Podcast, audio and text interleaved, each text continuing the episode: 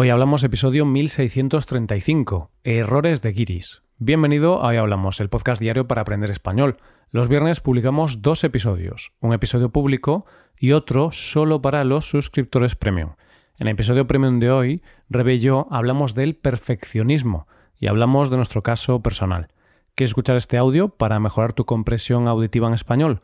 Pues te animo a hacerte suscriptor premium en hoyhablamos.com. Ahora, en este episodio, Paco y yo comentamos un breve vídeo en el que un trabajador de un bar explica una cosa rara que hizo un turista. También aprovechamos este tema para hablar del concepto de giri, que significa, y ejemplos de algunos errores que puede cometer un giri en España. Hoy hablamos de guiris. Hola Paco, ¿qué tal? Buenos días Roy, buenos días queridos oyentes. Eh, pues esta mañana estoy un poquito ocupado porque justamente ahora he acabado de preparar una tortilla de patatas, ya sabes que es el plato, el único plato que sé preparar bien. Entonces eh, estaba aquí un poquito liado. Sí, ¿qué tal, ¿qué tal ha salido la tortilla? Muy rica, supongo que sí, ¿no? Viniendo de ti. Sí, sí, sí, muy rica, pero hoy he tenido un pequeñito problema. Y es que en lugar de ponerle sal a la tortilla, le he puesto azúcar.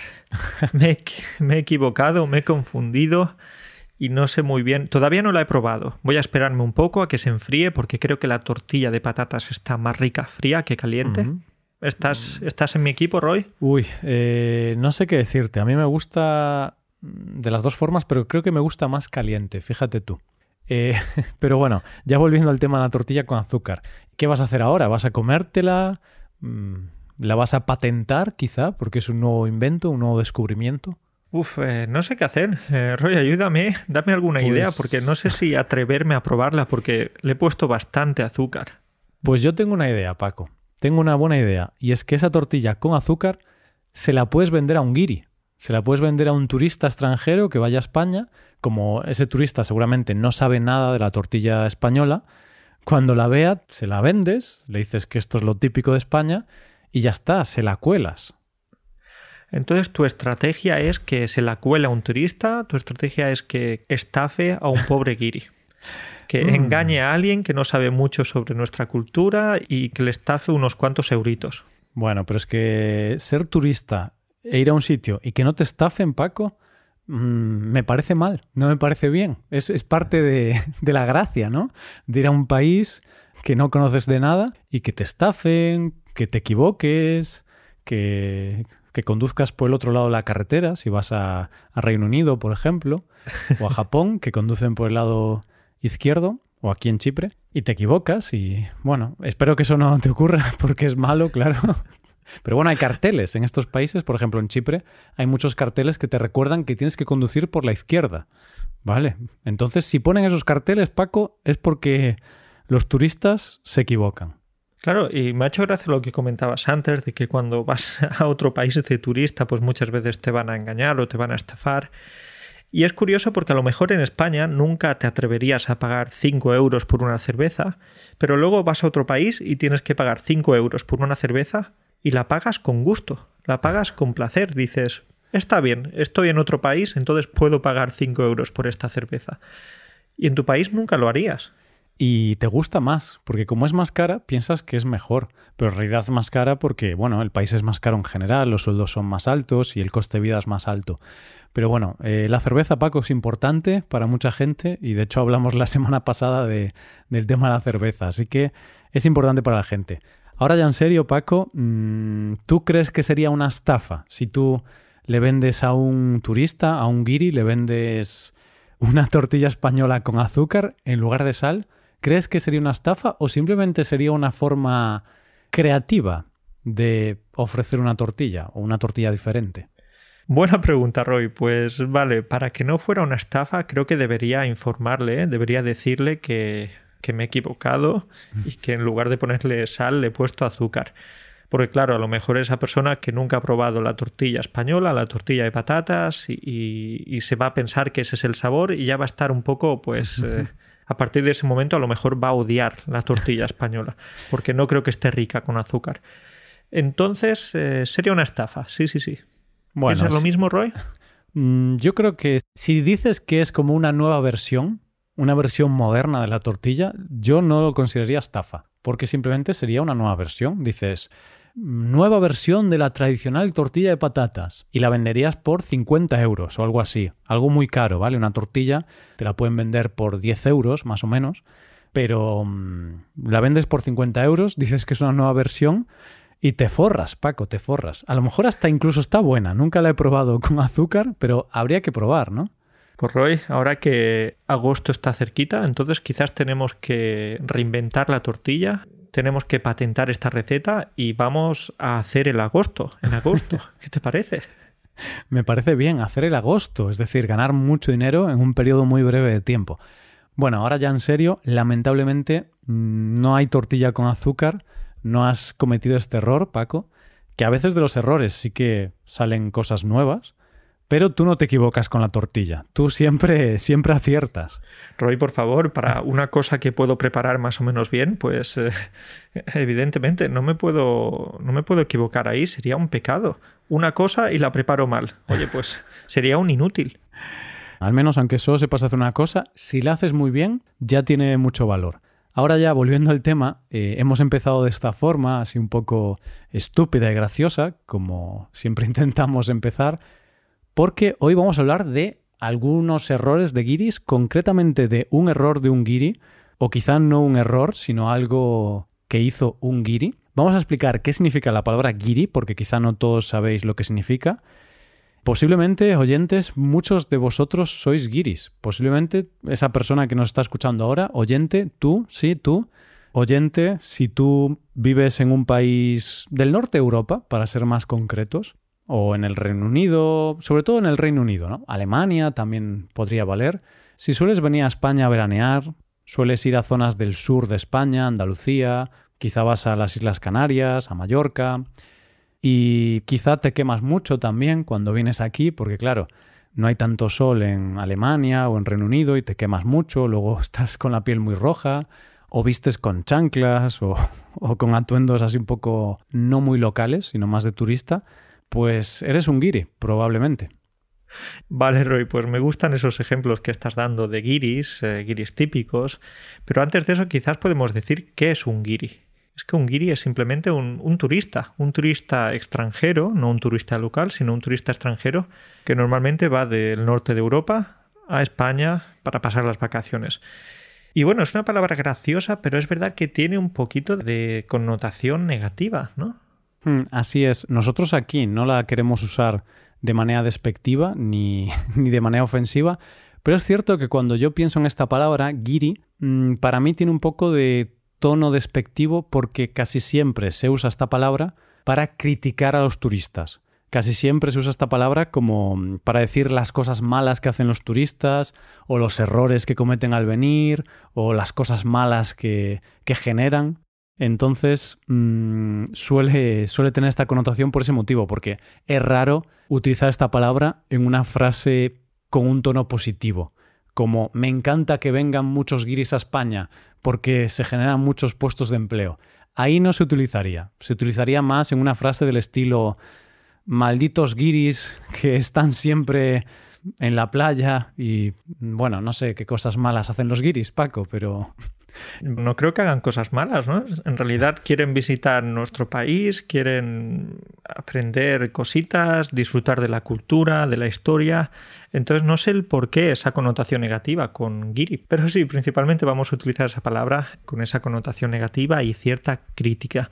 O mm. en Barcelona hay muchos guiris, entonces los habitantes pues tienen que pagar un precio más alto por el alquiler de sus viviendas, o no se puede caminar porque las playas están llenas de guiris, mm. hay mucha gente. Bueno, eso es. Pero también, dependiendo del contexto y del tono, también puede ser una palabra graciosa, que no lo estamos comentando, pero puede ser, ah, eh, empiezas a, hacerte amigo de un turista, ¿cuánto te quiero, Giri? Dame un abrazo, Giri, no quiero que te vuelvas a tu país, quédate a vivir conmigo. Sí, aunque sí que es cierto que la palabra en general se suele usar como para agrupar a una persona dentro de un grupo al cual no le tienes muchísima estima, que no siempre se usa en un tono negativo, ¿eh? pero mm, la gente suele usar la palabra como para especificar y para que te hagas la imagen mental de este guiri. Aunque un guiri podría ser cualquier tipo de turista extranjero, sí que es cierto que como los turistas principales de España vienen de Reino Unido y de países del norte de Europa y los primeros turistas mm, fueron de estos países históricamente y también muchos turistas vienen a España por el sol, pues sí que la imagen de Guiris suele ser un hombre muy blanco, porque claro, imagínate típico, bueno, típica persona de Reino Unido que tiene una piel muy blanca porque no recibe el sol. Entonces la típica imagen es un hombre una mujer, claro, muy, muy blancos, que después de estar dos días en España están completamente rojos porque se han quemado mucho. Y oyente, seguro que si has estado en España, probablemente te ha pasado, porque es normal, muchos turistas llegan a España, no tienen su piel preparada para este tipo de sol y se queman, se queman, he dicho a los dos días, pero a veces a las tres horas ya están quemados. Roy, pero nosotros ahora también podríamos ser considerados guiris cuando vamos a España, porque no estamos acostumbrados, o al menos yo, eh, que vivo en un país del norte de Europa, no estoy acostumbrado a, ese sol tan fuerte de mi tierra, de Andalucía. Entonces, cuando voy, algunas veces me quemo también. Me quemo la cabeza, especialmente porque no tengo pelo, me quemo los brazos, así que creo que ahora mis, eh, bueno, los habitantes de mi pueblo me consideran un guiri. Puede ser, puede ser. Y si lo piensas bien, tú y yo somos guiris, porque tú vives en Polonia, yo vivo en, en Chipre, y a ver, aunque vivimos en estos sitios, no entendemos la cultura, no es nuestra cultura, somos extranjeros, llevamos poco tiempo viviendo fuera de España, entonces no nos consideran personas locales de estos sitios. Y realmente somos guiris, porque aunque esta palabra la usemos en España específicamente para los turistas extranjeros, todos los turistas somos guiris, porque nosotros vamos, yo qué sé, yo voy a Alemania y soy un guiri, no sé si en alemán tenéis una palabra que se use para hablar de los turistas extranjeros, pero seguro que soy guiri, porque llego allí y quiero, no sé, cenar a las 10 de la noche y dicen, pero este guiri, ¿qué quiere? que hay que dormir. Entonces, Roy, pues los guiris van a tener sus propios hábitos, eh, sus propias características. Y antes has mencionado algunas características de los guiris cuando llegan a España que me han hecho gracia. Por ejemplo, lo de que se suelen quemar, aunque es algo un poquito peligroso, ya lo sabemos, pero que se suelen quemar rápidamente. Otra característica típica, Roy, es que llevan sandalias o chancletas o chanclas con calcetines. Y es algo que nos hace bastante gracia en España. Sí, no sé por qué, pero los españoles nos, nos deja un poco sorprendido esta forma de vestir. A ver, que yo entiendo que es normal porque cuando eres turista, pues no vistes muy bien. O al menos yo cuando hago turismo, sobre todo si voy a hacer un turismo de playa y tal, no voy bien vestido. Voy vestido con un bañador, unas chancletas. Yo no uso calcetines porque no me parece muy cómodo, pero no entiendo a la gente que los usa, pero los respeto. No lo entiendes, pero lo respetas. Quizás no lo respetas mucho, Roy, porque te estás riendo, ¿eh? A ver, me resulta raro, pero estaba pensando ahora, Paco, que ya no es un tema solo de guiris, solo de turistas, sino que yo ya veo en España gente, sobre todo jóvenes, que visten así, que llevan calcetines altos con chancletas. No entiendo muy bien por qué lo hacen, supongo que es por la moda, pero, pero se hace, yo cada vez lo veo más en la calle. Vale, bueno, pues Roy, hablando de moda, otra cosa típica de los turistas o de los guiris son los sombreros. Hmm. Son los sombreros, especialmente, como decíamos, cuando pues viajas a algún país con bastante sol. Claro, es importante. Entonces, bueno, hay diferentes características que es lo que nosotros pensamos, es lo que a un español se le viene a la mente cuando usa la palabra guiri, ¿vale? Entonces importante eso. Y creo que suele ser gente más mayor que joven. Aquí no sé cómo, cómo lo ves tú, Paco, pero yo cuando pienso en guiri pienso en turistas adultos, pero no adultos jóvenes. Es decir, no pienso en un chaval de 20 años, 25 o 30, suelo pensar más en gente de quizá 50, 60 años, quizá porque hay mucho turismo en España de esa edad, no, no lo sé. Claro, es verdad que lo asociamos. Yo también tengo esa asociación, pero quizás precisamente por, por, lo que comentabas, porque qué personas van a viajar más, pues las que tengan cierto poder adquisitivo. A lo mejor los jovencitos de 20, 20 y pico años no van a tener mucho dinero para viajar y por eso tenemos esa asociación con las personas que ya pues pueden tener un poder adquisitivo mayor. Hmm, sí, aunque bueno, yo cuando fui a Mallorca cuando tenía 18 años, y en esa época me gustaba la fiesta, me gustaba mucho la fiesta y tal. Y salí por una zona de marcha que, se llamaba Magaluf, si no me equivoco, y todo estaba lleno de guiris, de, de chavales jóvenes eh, de Reino Unido, pero bueno, también de Alemania y por ahí. Entonces ahí sí que había guiris jóvenes, no lo sé, no lo sé. Bueno. Y Roy, has estado en Magaluf. Eh, bueno, bueno, bueno, cuéntame, porque siempre he oído hablar de este lugar, de que es un lugar, pues a lo mejor no, no el mejor para ir de vacaciones, ya que hay muchas personas borrachas por la calle y todo esto. ¿Cómo fue? ¿Cómo fue tu experiencia? Eh, a ver, no voy a entrar en detalles, pero yo es un sitio al que no iría ahora. Yo solo fui por la noche, fui de fiesta y yo era el guiri allí realmente. Y te explico por qué. Porque había muchos más extranjeros que españoles. Había mucha más gente de, no sé, de Reino Unido, de Alemania, de Noruega, bueno, de muchos países de Europa que españoles. Porque yo conocí mucha gente de fuera y no había tanto español. Y mucho borracho, yo incluido, claro, o sea. Claro, porque es, es, lo que decíamos, ¿no? Que es un lugar famoso no sé si en todo el mundo o en parte de Europa, debido a, que es un lugar de fiesta, es un lugar de, con muchas discotecas, con muchos, eh, hmm. muchas empresas de restauración. Y mucho desmadre, Paco, mucho desmadre. Ahí no hay madres, no están las madres ahí, ¿vale? Entonces, mucho desmadre, mucha fiesta, mucho alcohol. Supongo que para la gente que vive en países como los que hemos mencionado, pues es muy barato. Para mí no era tan barato porque yo soy de España, pero yo me imagino que alguien que venga de Noruega, por ejemplo, Magaluf es como regalado todo, es muy barato, muy buen tiempo, entonces está muy bien, así que si os gusta la fiesta muy desmadrada, Magaluf es vuestro sitio. Yo ya no, ya no tengo cuerpo para eso. Estuvo bien, pasamos un par de días por allí, fue divertido, pero no, no sé, no me gusta nada ese sitio ahora mismo, con, con la edad que tengo. Hace 10 años me encantó, ahora mismo no iría ni, ni aunque me pagasen. Ya no tenemos esa mentalidad de antes, de, salir tanto de fiesta. No, y a ver, que no es por la edad, ¿eh? que tú puedes tener 30 años, 35 y salir de fiesta y que te encante, oye, genial. Pero yo ya pasé esa etapa. Bueno, Paco, volviendo al tema de los guiris. Queríamos hablar de esto, no para criticar a lo loco a los turistas extranjeros, porque obviamente los amamos. a ver, hay ciertas personas que sí que los critican en España, pero bueno, luego creo que se critican realmente porque simplemente son diferentes. Y creo que no se hace una crítica muy destructiva, sino que más bien a veces se critican porque nos resulta curioso o raro los hábitos que puede tener una persona de Reino Unido, por poner algún ejemplo. Es como cuando viene un turista a España y quiere cenar a las 6 de la tarde, para nosotros es muy raro porque no es lo habitual, no es normal en España cenar a las seis, pero para una persona de fuera sí. Y pues podemos reírnos un poquito de esto porque nos resulta muy raro, entonces digamos que usamos esa palabra cuando hay mucho choque cultural. En ese ejemplo que acabas de comentar, creo que son ellos los que deberían reírse de los españoles, porque lo que hacemos nosotros es una locura, eso de cenar a las 10, a las diez y hmm. media, a las 11. Eh, yo muchas veces ceno a las 11 y luego pues me voy a dormir y todavía tengo la, la comida en el estómago. Y estoy de acuerdo contigo, ¿eh? Yo creo que los raros somos los españoles, por supuesto. Pero cuando tú llevas toda tu vida como español haciendo algo, y sobre todo, si no tienes mucho contacto con gente de otros países, nosotros sí, porque al final trabajamos con, con, personas de todo el mundo, pero hay españoles que no tienen tanto contacto con personas de otros países y no saben que el resto del mundo funciona de forma distinta. Entonces, que realmente, si analizas un poco todo esto, somos más raros los españoles que, que los de fuera. Pero bueno. Habrá muchos españoles que digan, ah, es que estos guiris, qué raros son, que comen tan temprano. No, no, no, chico. Em, date cuenta que el raro eres tú, no son ellos.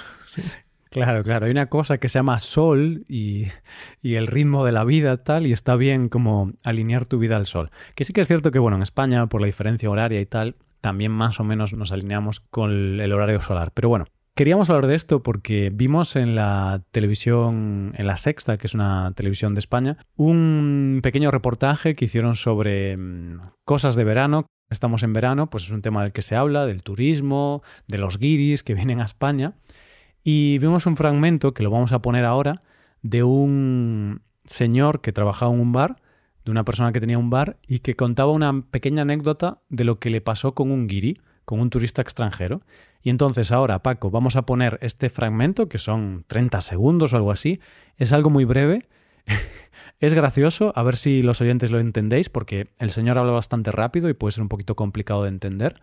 Pero bueno, vamos a escucharlo y luego lo comentamos un poquito. Y es interesante que hayas dicho eso, Roy, porque eh, en realidad eso va a ser un poquito difícil de entender porque el señor es de Sevilla, y entonces el dialecto andaluz, para las personas que no estén habituadas, quizás va a ser un poquito más eh, eso, difícil de comprender porque es más rápido, no pronunciamos tanto o no se pronuncia tanto el final de algunas palabras o no se pronuncian las S.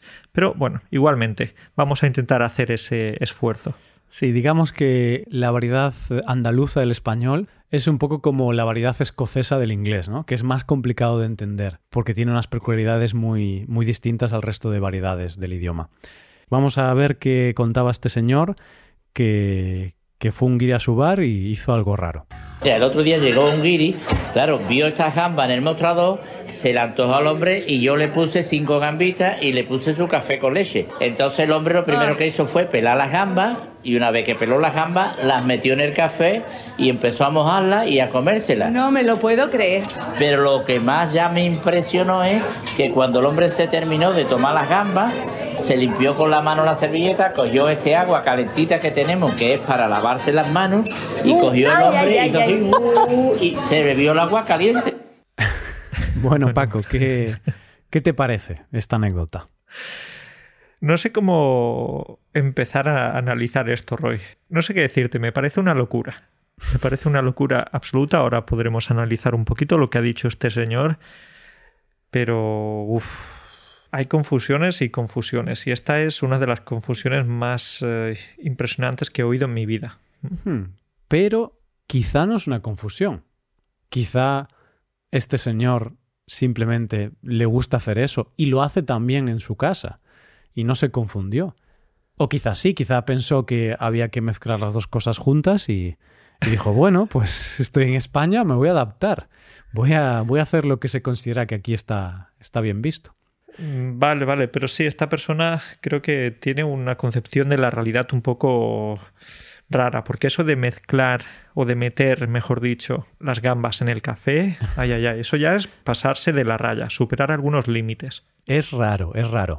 Bueno, antes de seguir, vamos a resumir un poquito lo que dijo el señor, por si acaso no lo habéis entendido. Entonces el señor dijo algo así como: El otro día llegó un guiri, vio estas gambas en el mostrador, se la antojó al hombre y yo le puse cinco gambitas y le puse su café con leche.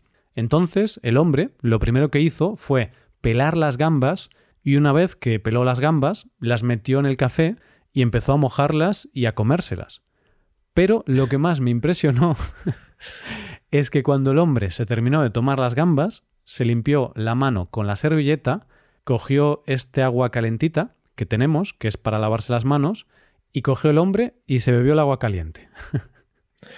Bien, Roy. Entonces, para resumir, para resumir, podemos decir que un guiri llegó, quería comerse unas gambas muy apetitosas que había en el mostrador y como no sabía muy bien cómo hacerlo, pues metió las gambas en el café, se las comió y después se bebió el agua que había para lavarse las manos. Hmm, porque en el vídeo el señor del bar muestra un recipiente con agua y con limón. Hay una rodaja de limón y agua, pero aquí tengo que mm, defender al guiri, ¿vale? Tengo que defender a ese turista porque yo nunca había visto esto. A mí nunca me han puesto en un bar o en un restaurante agua con limón para limpiarme las manos. Yo siempre que he tomado marisco en un restaurante, lo que me ponen es una toallita húmeda, sí, con olor a limón o lo que sea, pero una toallita con la que te limpias las manos. Entonces, si me ponen agua con limón, claro, piensas, es una infusión para la digestión.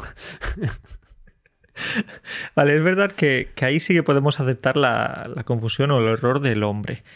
Pero lo de meter las gambitas, meter las gambas en el café, eso ya, como había dicho antes, eso es sobrepasar algunos límites. Y alguien podrá decir, no, Paco, es que es que las diferencias culturales, diferencias gastronómicas de los países. No, no, no. Creo que las gambas y el café son productos conocidos en todo el mundo. No importa si eres de China, de Japón, de, Estados Unidos, de Colombia, no importa. Así es, realmente se consume en todo el mundo. También es cierto que, aunque en este programa de televisión se reían de esta situación, y claro, es como, estos guiris son muy raros, ¿no? Estos extranjeros son muy raros, pero quizá no es el grupo en sí mismo, quizá el raro es el señor, quizás un señor raro y, y, da igual que sea guiri o no, porque a lo mejor podría haber sido español. Quizá hay un español que también sea muy raro y coja las gambas y las moja en el café. No lo sé. ¿Sabes qué? Estoy pensando que eh, alguien le quiso gastar una broma. A lo mm. mejor ese turista llegó ahí y un sevillano o bueno, pues alguien de, de la zona le dijo que en Sevilla es típico meter las gambas, las gambas en el café. ¿Por qué? Porque, no sé, pues ya sabes que también metemos otras cosas. Nos gusta mojar, por ejemplo, los churros en el chocolate o el pan en la sopa. Entonces estoy pensando que es posible que alguien le, le gastara una broma. Es posible. Y también es posible que el señor se sentó, el camarero le puso el café, le puso las gambas. Este Giri, este señor, vio a su alrededor y vio a mucha gente mojando cosas en su café, mojando un churro que es alargado y se parece a una gamba. Bueno, no se parece mucho, no pero... se parece, no. Pero es alargado. Mojando una galleta. Una galleta, mojando un croissant. Entonces, claro, él pensó, hombre, aquí en España hay que mojar, hay que mojar todo en el café. Entonces cogió la gamba y dijo, venga, a mojarla en el café. A lo mejor está bueno. Yo por si acaso no voy a probarlo. No es algo que me parezca una buena idea.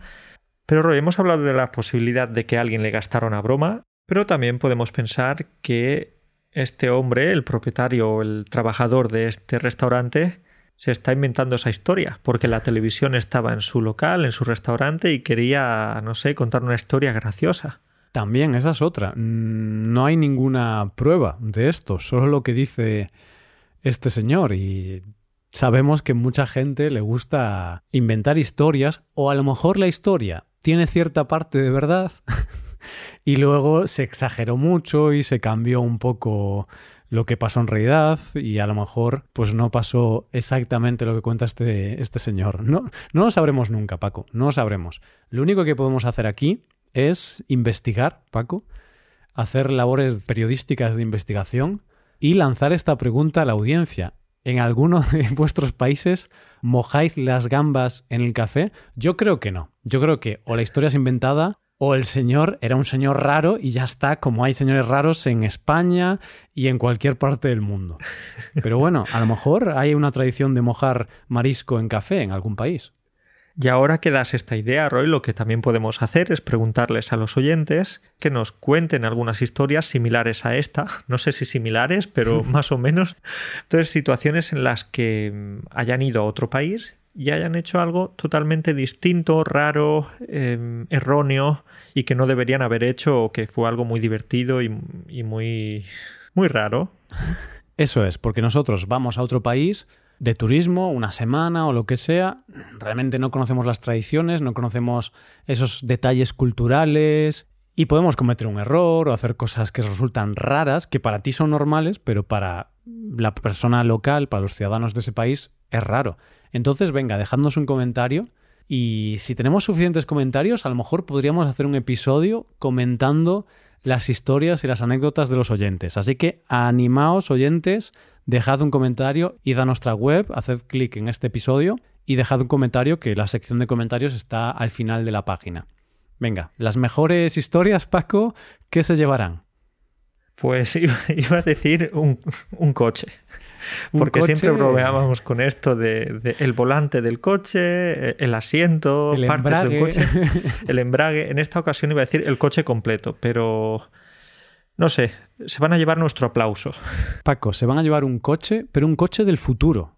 No un coche normal, sino que un coche del futuro. Ah, un coche eléctrico, un coche volador, no, no, quizás. No, un coche del futuro, Paco. Y como es del futuro, pues quizá algún día lo recibiréis, ¿vale? Entonces, la mejor historia se llevará un coche del futuro.